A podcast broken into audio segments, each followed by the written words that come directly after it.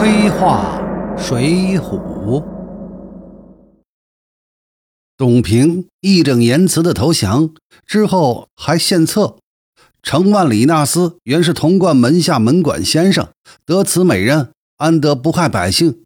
若是兄长肯容董平进去撞开城门，杀入城中，共取钱粮，以为报效。文面小吏突然变成了兄长了。别忘了，数天之前，我们的董副司令还希望成为这位前童总长门管先生残害百姓的程市长的女婿，真是不得不佩服董平的厚颜无耻和翻脸无情啊！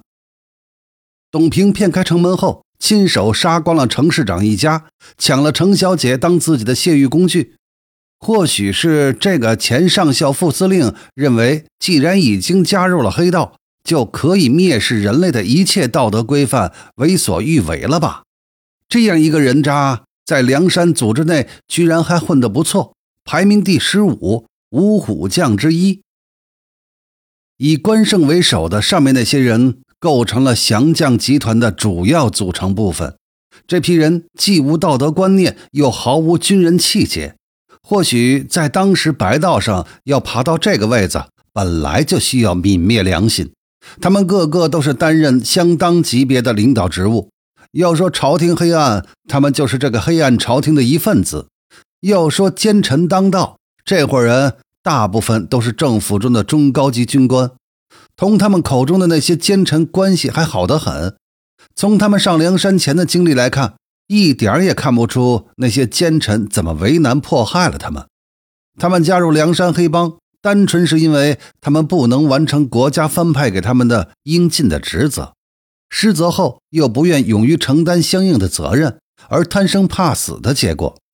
一旦被俘就投降，还自我美化是为了替天行道，反对奸臣，为了将来报效国家。这伙人和林冲上梁山那是有本质的不同。虽然都是前政府军官出身，但林冲上梁山的责任在于社会。而降将们的责任，那完全是在于自己。岳武穆曾叹道：“文官不爱钱，武将不怕死，天下自然太平。”看《水浒》的描述，宣和年间的文官个个爱钱，武将也几乎是个个怕死。境外金国大兵压境，以显亡国之兆。而更可悲的是，像关胜、呼延灼、董平之流。在当时宋政府军的高级军官中，那还算是佼佼者。后面攻打梁山，童贯带的十个都监，高俅带了十个节度使的素质那是更差。这样的人如何能指望他们保家卫国？就算武功再好，智谋再深，一旦事关自己生死和个人利益，难保不会成为投机军阀，甚至投敌为虎作伥。中国从来不缺把自己的肮脏之事美化为正义行为的人。汪精卫把叛国丑行都能自我美化成曲线救国、为国为民。对比之下，梁山这些降将们的借口，所谓的义气、替天行道而投降，可算是小巫见大巫了。无怪乎数年之后，宣和七年，金兵南下，铁骑兵锋所指，所向无敌。靖康之耻不可避免，从水浒的这几个降将身上就可以窥一斑而见全豹了。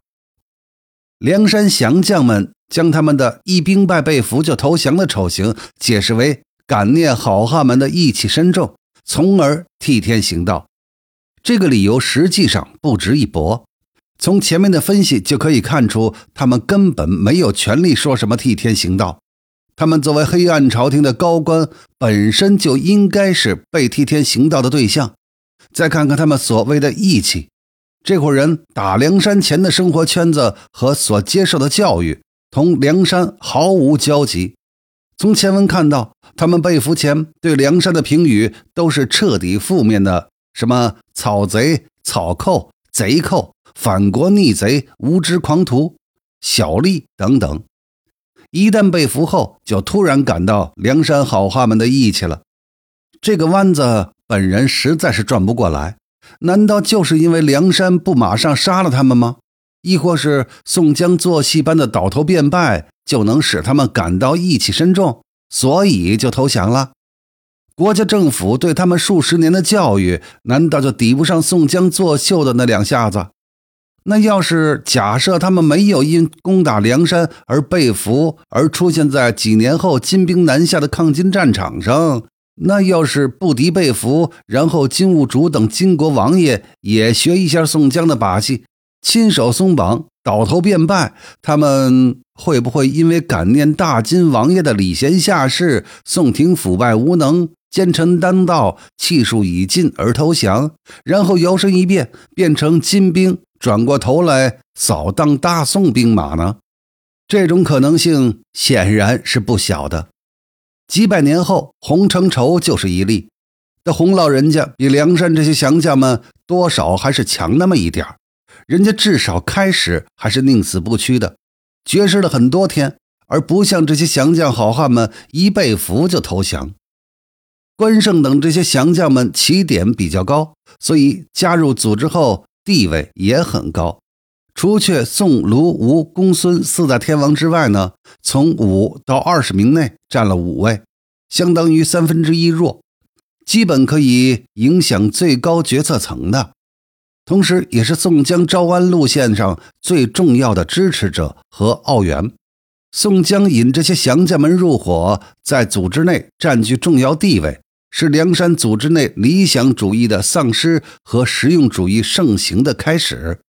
以前批判宋江的投降路线也不是一点道理没有的，这也标志着梁山组织白道官僚化的迅速开始。